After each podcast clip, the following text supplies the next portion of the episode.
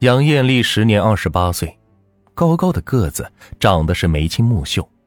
党晨喜一眼就看上了她，把她弄进地宫，脱光她的衣服，让她给自己唱歌跳舞，还拿把刀威胁她说：“以后你就是我的人了，如果想跑，我把你分尸。”杨艳丽在党晨喜的地下密室受尽折磨，度日如年。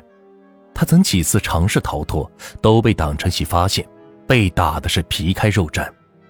一天晚上，党晨喜兽性发作后，惬意地躺在杨艳丽的光身子上。杨艳丽见他心情不错，便说：“我家父母年迈多病，孩子刚满七岁，马上要上一年级了。你把我放出去，我把家里安排好后，就来当你的情人，天天在地宫给你请安，行吗？”党晨喜一听这话。就跳了起来，指着墙上挂的一排东西，瞪着杨艳丽说：“凡走进我密室的女人，没有一个活着出去的。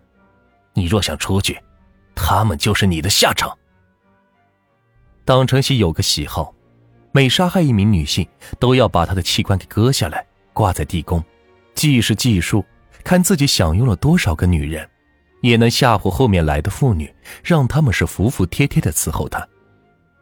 杨艳丽见党晨喜这样，吓得不轻，马上是闭口不言。然而，党晨喜觉得杨艳丽还是有想跑的心，心里很生气，决定不再留着她。第二天，党晨喜又一次的糟蹋了杨艳丽后，用毛巾塞住了她的嘴，把她四肢是绑了起来，先用刀割掉了她的下体，最后才杀死，用旧褥子把尸体给裹住，埋在了梨树下。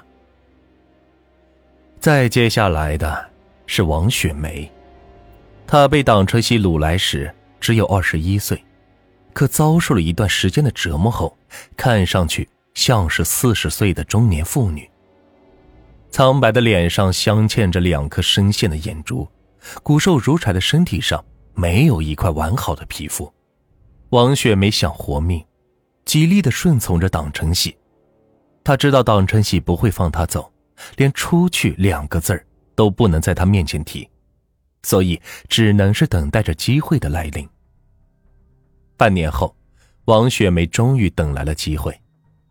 那天，党晨喜提个袋子进入了地宫，招呼着王雪梅说：“我买了白酒、小菜，你陪我喝上几杯。”长时间的屈服让党晨喜降低了对王雪梅的戒心。王雪梅知道。自己的机会来了。吃饭的时候，王雪梅不停劝着党成喜喝酒。四十来分钟后，党成喜是酒足饭饱，就在地宫的床上是睡了起来。王雪梅看准时机，拿起木棍朝着党成喜的头上打去，却因为过于紧张没打准，打到了党成喜的肚子上。党成喜醒来后是气急败坏，一脚把王雪梅踢倒，用尼龙绳。将她捆绑起来，奸污杀害。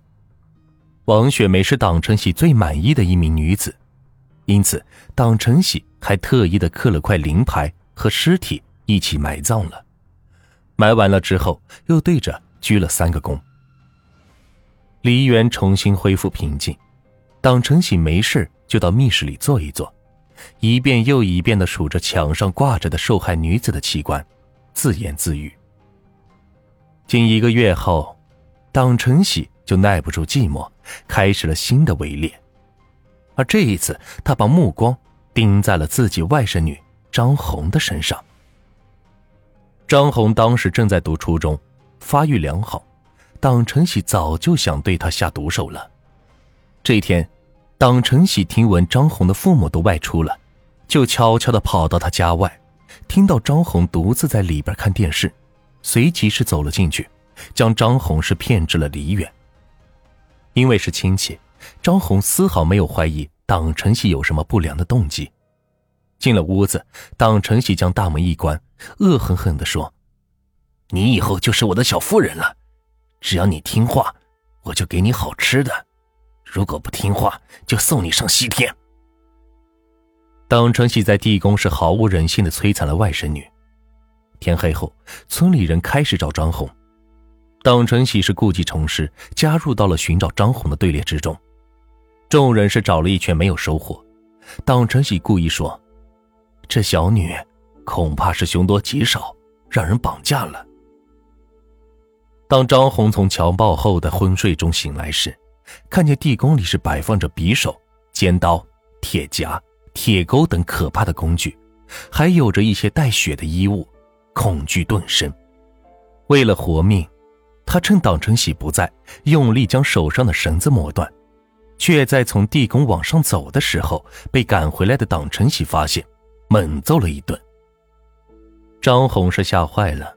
不断的承诺着自己不会再跑了。之后，他对党成喜是千依百顺，倒也成功降低了党成喜的防备。那日，党成喜外出走亲戚，晚上没有回来。张红听着外面是没有了动静，用了五个小时挣脱双手双脚上的绳索，又费尽九牛二虎之力砸碎了地宫密室的门窗，顺利的逃出，回到了家中。随着张红的成功逃脱，党成喜的罪恶行径终于曝光，人们这才知道，近几年周边一带失踪的妇女都落入了这个恶魔之手。公安机关受案后，迅速将党成喜抓捕，并从梨园下室挖出了大量的尸骸，场面是令人震惊。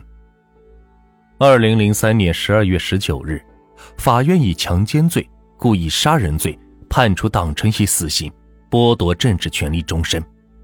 二零零四年四月二十三日，党成喜被押赴刑场执行枪决。